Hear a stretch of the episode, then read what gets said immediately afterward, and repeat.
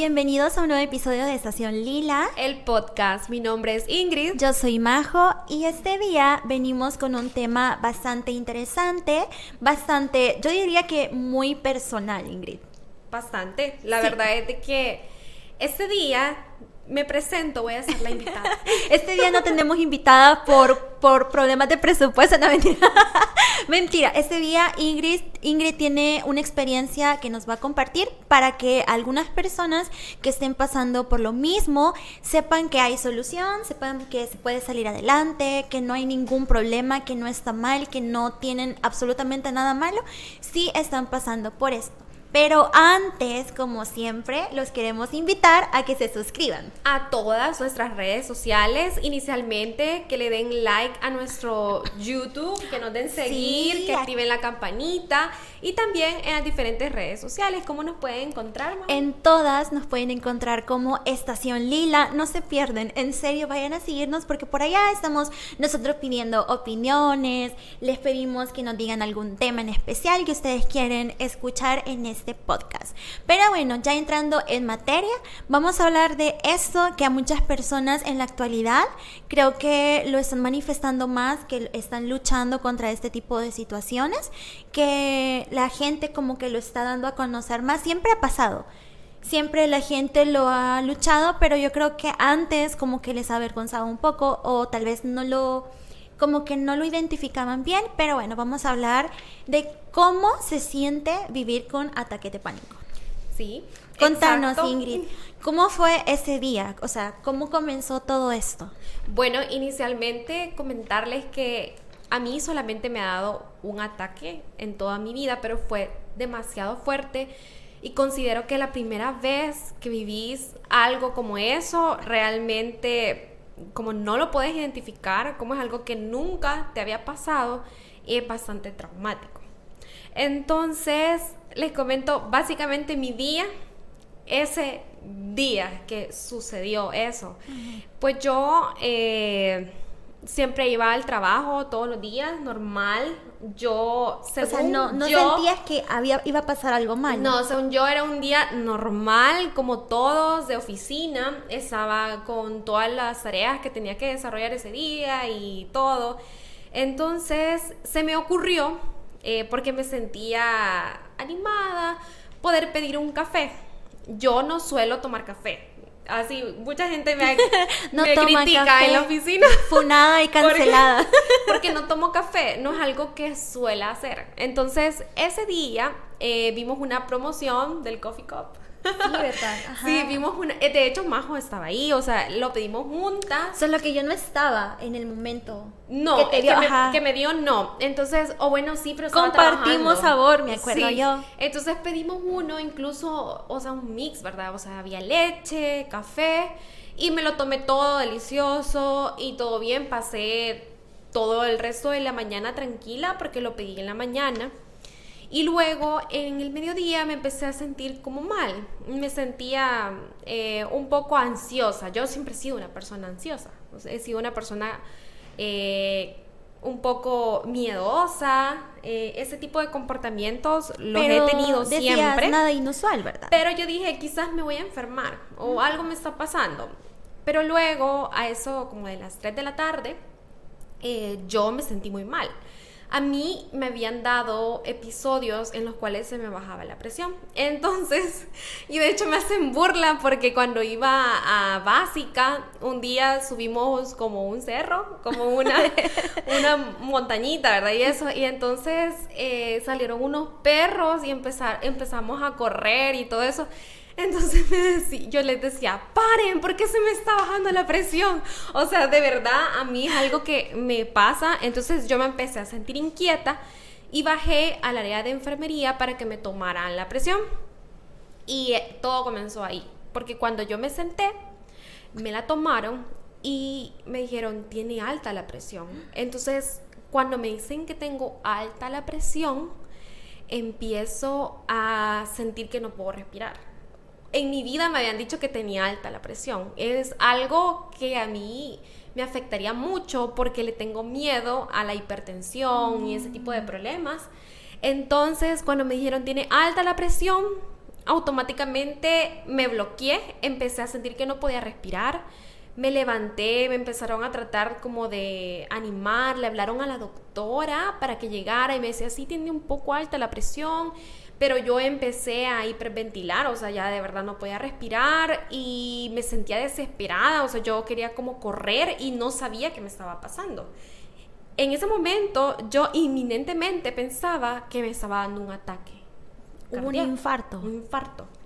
O sea, y que me estaba quedando sin respiración, yo no sé, o sea, no era algo lógico en ese momento, o sea, ahora que lo pienso no es algo lógico porque en realidad lo que yo no podía era respirar, pero yo pensaba que me estaba dando un ataque cardíaco, que algo malo me iba a pasar. Entonces mi cuerpo se sentía en una alerta inminente, o sea, yo de verdad cuando salí de la oficina, que de hecho unos compañeros me ayudaron y de verdad les estoy muy agradecida, eh, mi mamá me ayudó, eh, nos fuimos de la oficina y yo iba mal. O sea, las personas que me veían eh, de la oficina y todo eso pensaban que yo de verdad tenía un problema grave. Y yo llegué al hospital a emergencia, entonces no me atendían. no me atendían, o sea, porque, para ellos... No, porque te pasan, o sea, me imagino que si te da un paro cardíaco de verdad, o sea, no estás sentada en una silla. Yo estaba sentada, eh, hiperventilando, sintiendo que me moría, pero tenía que pasar el proceso, me tenían que tomar la temperatura, la presión, y me decían, sí, tiene un poco elevada la presión, pero bueno, que la evalúen, ¿verdad? Y todo eso. Entonces llegué a donde el médico y lo primero que me dijo fue, yo creo que es un ataque de pánico. Y yo, no, o sea, revíseme. No, no me está haciendo ningún examen. ¿Cómo sabe? Porque dice que es eso si yo siento que me estoy muriendo. O sea, yo siento que hay algo mal en mí.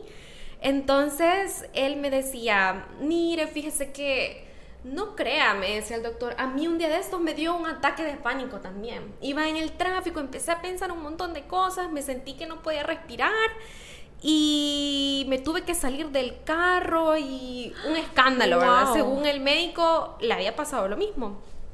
Y yo no creía.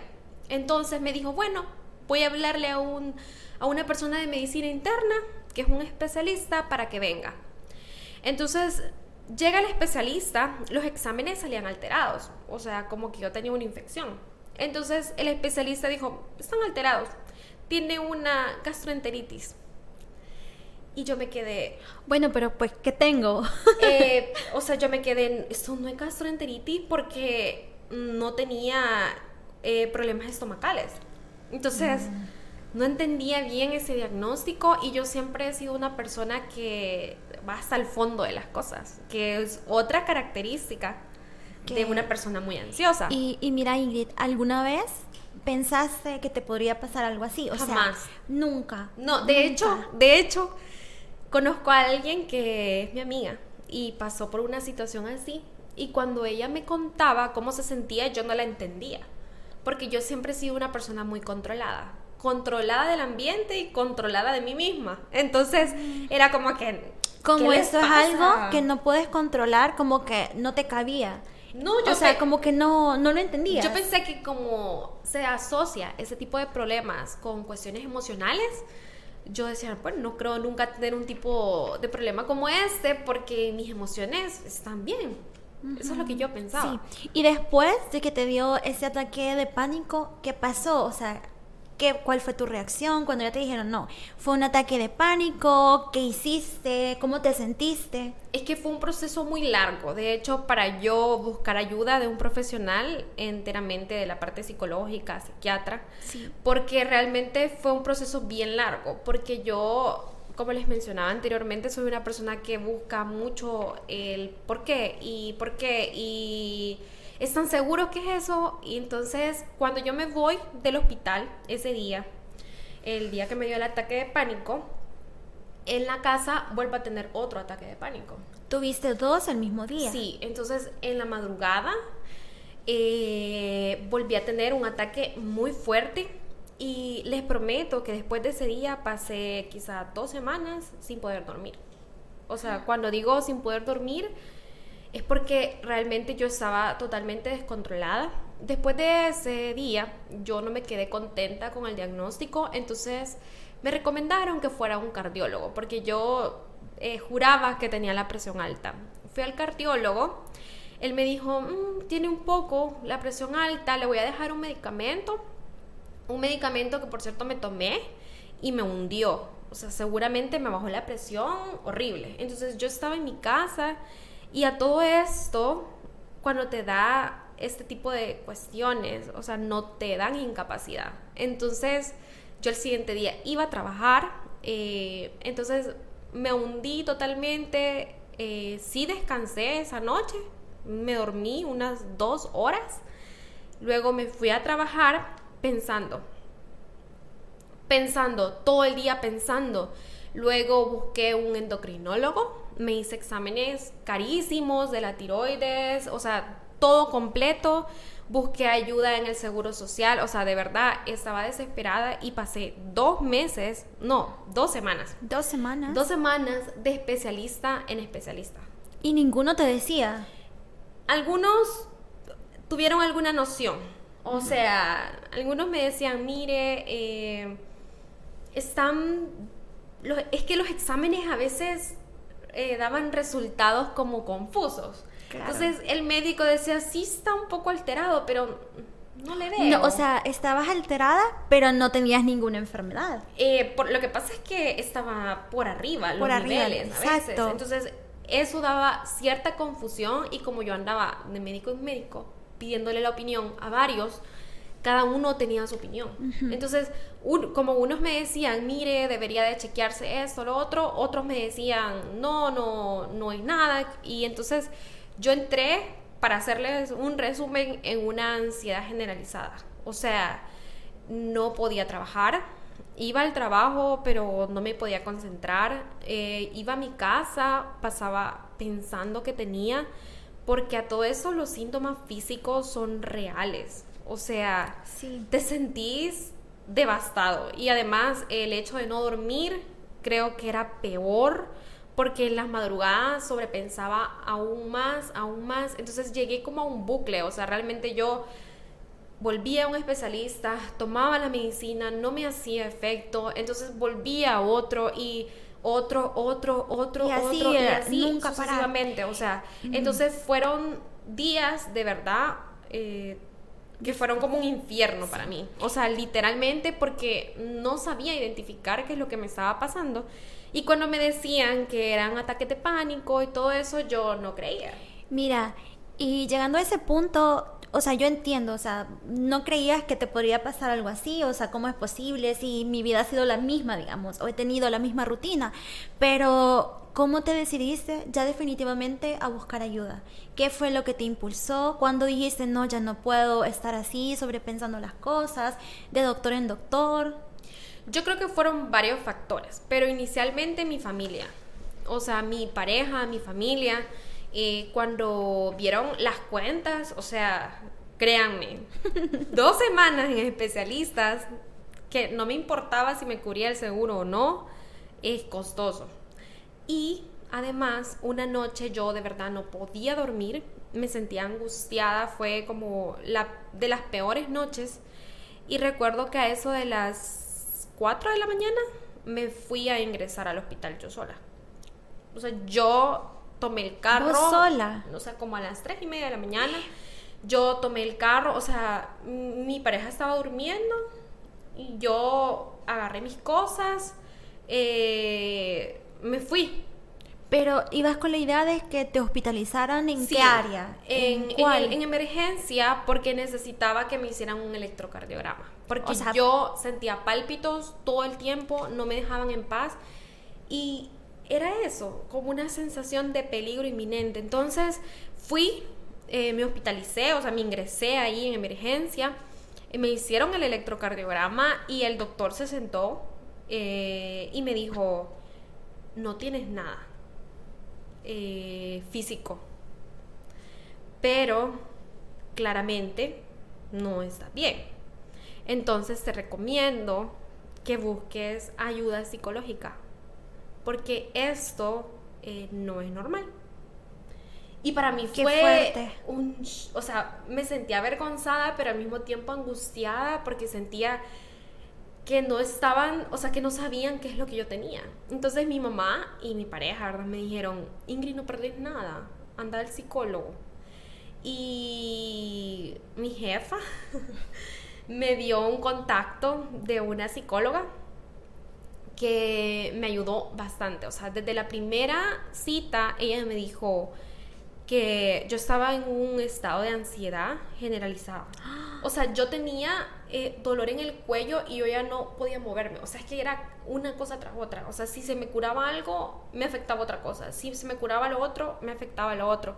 O sea, era como que no paraban las enfermedades, es. según yo. Pero era tu mente. Eh, eh, ni siquiera lo puedo explicar. Ah. O sea, realmente para mí es difícil Es- ahorita aceptarlo. Sí. Pero llegué a la psicóloga y ella me dijo, bueno, tiene este estado de ansiedad. Me hizo un test y me dijo que del 1 al 10 yo estaba en 10. O sea, ella no me podía atender. No me podía atender porque necesitaba medicarme. O Cuando sea, ella te dijo eso, que te ya diagnosticó ella ansiedad en un nivel bastante elevado, ¿cómo te sentiste? O sea, ¿qué pensaste en ese momento? me costó aceptarlo porque es que de verdad cuesta. O sea, creo que alguien que no lo ha vivido no entiende, pero cuesta aceptar que, que sea algo así. Porque uno dice como, o sea, es que el, de- el problema es que se te manifiestan como síntomas de enfermedades, Reales. sí, reales, y uno las siente y dicen, me están diciendo que tengo ansiedad porque capaz y tengo algo peor y no me quieren decir, o algo así como es que, ¿sabes? Como dice Ingrid, de verdad, en un estado de alerta fuerte. Entonces, fuiste al psiquiatra, ¿qué te dijo? O sea, Sí. ¿cómo fue toda esta experiencia, este proceso? Primero de aceptación, porque yo sé que es muy difícil, y luego de valentía, porque aunque uno sepa que tiene ansiedad y que ya lo aceptó, no todos tienen la valentía de decir, bueno, ya, voy a ir a un psiquiatra. Sí, la verdad es que no me dio mucho tiempo, o sea, fui una tarde a donde ella como a las 5 de la tarde me hizo un espacio para poder verme y me revisó y todo y esto y me dijo el diagnóstico que realmente no me podía ayudar ella, que necesitaba ir a un psiquiatra y ella misma me ayudó a ir a un psiquiatra. Me recomendó un psiquiatra en el Seguro Social y fui al siguiente día. O sea, no, no, fue, Ni no pasó mucho tiempo. te dejó esperar. Entonces, como yo llevaba tantos exámenes, o sea, un psiquiatra jamás te va a medicar si piensa que puede ser una afección cardiovascular, ¿verdad? Claro, o algo por el estilo. claro. Pero como yo llevaba tantos exámenes, tantos exámenes bien, fue fácil para ellos diagnosticarme. O sea, diagnosticarme y decirme, usted sí necesita ayuda. Me costó aceptarlo, primero porque tenemos un tabú con respecto al medicamento de psiquiatría. Es que la gente cree que ir al psiquiatra significa que estás loco. O sea, porque yo no sé en sus países donde nos están viendo, pero se tiene ese tabú de que cuando te mandan al psiquiatra es porque estás loca. Sí, o se tiene el tabú que todo ese tipo de medicamentos son adictivos. Ah, sí, también. Y que no lo vas a poder manejar Y y, que que, después- te metes en una situación bien complicada. y realmente exacto. depende. Yo sé que, por ejemplo, hay medicamentos que si son adictivos tenés que saberlos manejar, pero por eso estás con un profesional. Claro, no te vas a ir a automedicar. ni Claro, a- no, ir a una no. farmacia y decir, bueno, véndame 10 de estas. Sí, y es un proceso de aceptación, más, o sea, Sí, aceptar difícil. que necesitas ese medicamento, esa ayuda, porque son medicamentos de acción lenta. Entonces, desde el inicio, la psiquiatra me dijo, bueno, vamos a comenzar ese tratamiento, pero no es de aquí a una semana, como normalmente es un tratamiento de cualquier otra enfermedad. Una Es gripe. de aquí a un año, mínimo. Si usted mejora, Y ya vamos por el año, no, todavía, ¿verdad? Falta. falta. Sí, Sí, falta. Entonces, eh, para mí fue muy difícil aceptarlo, pero creo que fue vital que mi familia me apoyó siempre. Yo creo que lo que más se agradece en este tipo de situaciones difíciles, ya sea de una enfermedad o de una enfermedad mental como ansiedad, depresión, etcétera, es el apoyo incondicional, o sea, de tu Sí. familia, de tus amigos, de tu pareja, de las personas que te rodean, porque creo que ellos te dan como la fuerza y la valentía para poder enfrentar esto y no sola, porque creo que no son enfermedades que uno pueda enfrentarlas solo. Y de hecho son padecimientos, más. Ah, sí. Realmente eh, yo considero eh, que este tipo de cosas a veces como que vienen a despertarte. O sea, vos vivís eh, una vida, digamos, estándar y pensás que todo va bien a pesar de que te sobrecargas con cosas, que no expresás realmente lo que sentís. Y realmente eso que dicen que quien se traga sus emociones eh, se ahoga. Sí. es verdad. Quien intenta controlarlo todo en algún punto va a perder el control. También es verdad. Sí. Entonces, eh, yo aprendí mucho. Creo que nunca aprendí tanto como ese año que me pasó eso. ¿Y ahora cómo te sentís? En la actualidad, los medicamentos han ayudado de forma positiva. Contanos un poco de la hora. Ya escuchamos cómo te sentiste en ese momento, pero tal vez a muchas personas que están pasando por lo mismo y que tienen miedo de tomar medicamentos recetados por un profesional, quizás ellos puedan encontrar en ti como una ayuda, como una motivación para poder hacer esto. ¿Cómo te sentís? Bueno, yo actualmente me siento feliz. Feliz es la palabra. Feliz. Tranquila, ya sin esas palpitaciones, sin esas ideas. no, es que es una paz. O sea, una vez eh, aceptas el problema, eh, decís, está bien, eh, está bien, lo, voy a hacer el tratamiento, voy a intentar hacerlo por mí por las personas que quiero, porque en ese tipo de enfermedades o padecimientos o trastornos, lo que sea, eh, vos y también sufren los que están alrededor porque no entienden. Muchas veces eh, las personas no entienden qué te está pasando. Entonces no es que te van a dar una acetaminofén y mire, tenga, y ya, no, se curó. Es un, proceso largo. No, es un proceso súper largo. Entonces eh, yo opino que actualmente me siento feliz, tranquila, que no puedo ser más agradecida de haber encontrado un tratamiento que me diera tranquilidad. Eh, y también me ayudó a conocerme más, porque a veces no sabemos hasta dónde podemos llegar con ciertos comportamientos o ciertos sentimientos, emociones. Sí, no sabemos hasta dónde podemos llegar con ese tipo de situaciones. Entonces, yo siento que ahora me conozco más, eh, ahora conozco más alternativas para liberar mi estrés. Eso creo que es vital para una persona que está sufriendo ataques de pánico, ansiedad, eh, pero de verdad ya diagnosticada. O sea, no me refiero, cuando estoy hablando de todo esto, no me refiero al tipo de ansiedad que te da, porque, ah, me da ansiedad ir ahí. o me da ansiedad. No, no, me refiero a una ansiedad incapacitante. O sea, ya una ansiedad muy, muy elevada. Sí. O sea, entonces yo soy una persona ansiosa. De repente ahorita, a pesar que eh, tengo medicamento y todo esto, me pongo ansiosa por algunas situaciones, pero eso no, no cuarta toda mi, mi digamos, actividades, mi vida diaria. Pero ese tipo de ansiedad del que estoy hablando es en el que ya te sentís cohibido, ya no quieres salir o si quieres salir eh, pensás que estás mal, donde ya no puedes relacionarte con los demás, donde todo te está costando más de lo normal, donde incluso te sentís tan mal que a veces ni siquiera quisieras estar acá. O sea, me estoy refiriendo a ese tipo de ansiedad fuerte eh, que definitivamente necesita ser tratada. Incluso aunque pensé que es algo leve, es que realmente comienza leve. Comienza leve todo esto, todas estas actitudes como obsesivas porque eh, en parte a mí me pasó, ¿verdad? Tuve actitudes súper obsesivas con respecto a enfermedades porque yo sentía, entonces es total y completamente ansiedad. Sí, y vos sentís que hubieras podido como que superar esto, o mejor dicho, sobrellevar esta situación sin ayuda profesional. No. No. La recomendación es siempre acudir a, buscar ayuda, ¿verdad? De un profesional.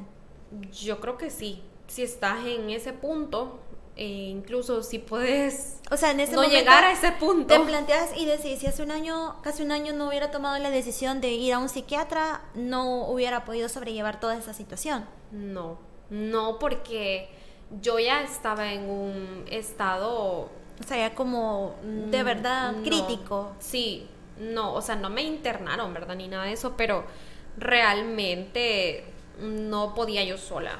O sea, el problema fue, y bueno, me explicaron luego que son, son cuestiones químicas en tu cerebro.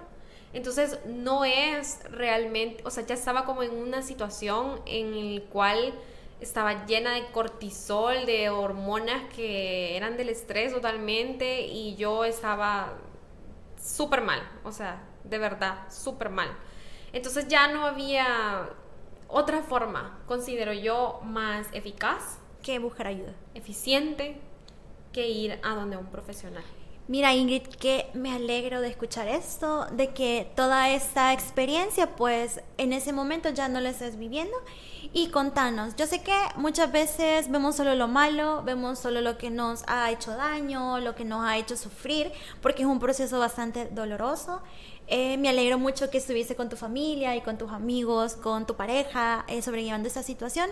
Pero, ¿qué tipo de reflexión les puede dar a todas las personas que nos están viendo o que ellos también están pasando por una situación parecida? Que de todo esto que te pasó, ¿qué experiencia nos puedes contar a todas las personas? Bueno, mi reflexión eh, sobre esta situación es que a veces vienen cosas a tu vida que realmente no te esperas que te dan un cambio total a lo que pensabas, sentías, creías y que por muy malo que parezca, eh, todo ayuda, todo viene y contribuye porque a veces ayuda para cambiar ciertas eh, actitudes, a veces funciona para valorar más, por lo menos yo ahorita creo que nunca valoré tanto dormir tranquila, cuando antes eso es algo normal. O sea, es algo que como ya está. pero cada vez que me doy cuenta que duermo ocho horas, nueve horas, es gratificante para mí después de lo que me pasó, no antes. O sea, después de lo que me pasó, saber que estoy descansando es vital. Saber que no importa qué pase, yo estoy tranquila porque es algo que que les quería comentar que no, no es algo que vas a tratar en una sesión con el psiquiatra o el psicólogo, sino que necesitas terapia por mucho tiempo. Entonces, si me preguntan a mí, pues yo sigo yendo al, al, psiquiatra y también al psicólogo. Entonces, eh, realmente es un proceso, pero aprendes demasiado de esto. Aprendes demasiado y ojalá que a alguien que le pueda pasar lo mismo, pueda buscar ayuda, eh, pueda tenerla, porque algo que sí quiero comentar y me parece muy triste es que la salud mental, tratar tu salud mental acá en el país sea tan costoso. Sí. Es muy triste porque no me imagino. Eh, o sea, realmente para mí a veces es incluso difícil trabajando y todo eh, porque es muy costoso. Claro. Entonces, y el sistema público, el seguro social, pues da citas muy separadas y todo eso, pero aún así, aún así, creo que hay espacios donde podemos conseguir ayuda. Si alguna vez te has sentido así, como yo, eh, si ves a alguien que está así, creo que es vital que esa persona pueda buscar a un profesional. Eso salva vidas. O sea, realmente la salud mental sí importa. Claro, sí importa. Mira, Ingrid, realmente estoy impactada por todo lo que te ha tocado vivir.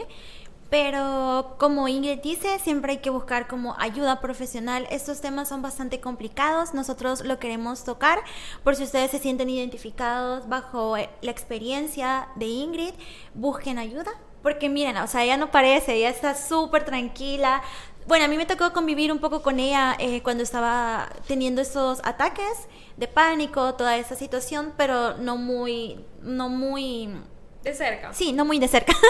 no sabía cómo decirlo, pero, o sea, yo sí vi el cambio en ella. O sea, yo ahora la veo súper tranquila, yo la veo, o sea, más feliz. En ese momento era mucha angustia ella. Entonces, no es bueno tener a alguien cercano a tu círculo, o sea, teniendo como este tipo de de situaciones, lo ideal es siempre buscar ayuda y de verdad Ingrid, yo te agradezco por abrirte, por contarnos, porque yo sé que es difícil, sobre todo recordar, o sea, porque yo sé que ahorita estabas como que acordándote de todo este proceso que es bastante complicado, pero muchísimas gracias por contarnos tu experiencia acá y estoy segura que todos los que nos están viendo van a sacar lo positivo, que es buscar ayuda profesional, así que gracias a Ingrid que nos acompañó este día en este episodio por nada. Yo creo que eh, si a alguien le puede servir mi experiencia, genial. Claro. Cuando yo estaba así, si te soy sincera, a veces me ha dado como un poco de, de pensamiento decirlo no. Porque cuando yo tenía el problema y veía ese tipo de videos, era un mar de lágrimas. O sea, de verdad, yo decía, no, no, no. No quiero vivir esto. Eh, realmente era porque lo estaba viviendo y me daba miedo darme cuenta que lo estaba viviendo. Claro. Entonces, y a veces pensamos que ese tipo de cosas le pasa solo a personas débiles, a personas eh, que no, que tienen problemas eh, emocionales y todo ese tipo de cosas. Uno piensa eso, pero cuando te pasa, te das cuenta que nadie, nadie está exento, que a todos nos puede pasar y que a veces es tu propia mente jugándote mal. Entonces, realmente creo que este tipo de experiencias, o espero que este tipo de experiencias que les estamos comentando les pueda funcionar. Eh, y si algún día te pasa, no tengas pena. O sea, es algo que nos ha pasado a muchas personas, a muchísimas más de las que quisiéramos. Pero poco a poco, lamentablemente, esto se está descontrolando y no hay otra forma más que socializarlo y que comentarle a los demás cómo ha salido para que ellos también puedan salir de ese tipo de situaciones. Entonces, creo que eso puede ser una solución, comentarlo para que cuando a alguien le pase no esté en ese estado de negación que yo estaba, sino que decir, bueno, realmente sea como que más fácil para ellos. Si alguien lo pudo superar, yo también. Claro. Sí, entonces... Y de eso se trata este podcast, como de, ayudar a una persona que si está pasando por lo mismo, vean que Ingrid lo superó, buscó ayuda profesional, que creo que es lo más importante, y ahora está feliz y radiante. Sí, y, la, y los antidepresivos y ansiolíticos y todo eso no te hacen zombie. Sí. O sea, eso es falso. Pierdan el tabú de que eso te va a hacer. Es falso. Y si un médico te dice que los necesitas, lamentablemente o para bien, lo necesitas. Así es. Ellos saben. Ellos, saben. Hagan caso a sus médicos y si recuerden que si ustedes se sienten así, eh, busquen ayuda profesional. Creo que siempre se lo decimos. Acá contamos experiencias, más no estamos eh, no, diagnosticando a nadie. por eso no le dije no, ningún no, medicamento, aunque yo me los aprendí de pe a pa, pero no, no le puedo decir. No, Entonces, de verdad que muchas gracias a todas las personas que vieron este episodio. Esperamos que les pueda ayudar para bien a ustedes y de verdad otra vez Ingrid, gracias por abrir tu corazón y tu mente y contarnos tu experiencia. No, por nada. No olviden suscribirse por favor a este canal, activen la queremos ser famosos, no mentira. Eh, no olviden por favor activar la campanita de notificaciones para que YouTube les avise cuando subimos un nuevo video y no olviden igualmente seguirnos en nuestras redes sociales. Nos pueden encontrar en todas como Ingrid como Estación Lila. Así es. No se pierden. Tenemos Instagram, tenemos TikTok, tenemos Facebook y obviamente YouTube. Entonces, nos vemos en el próximo episodio. Gracias. Adiós.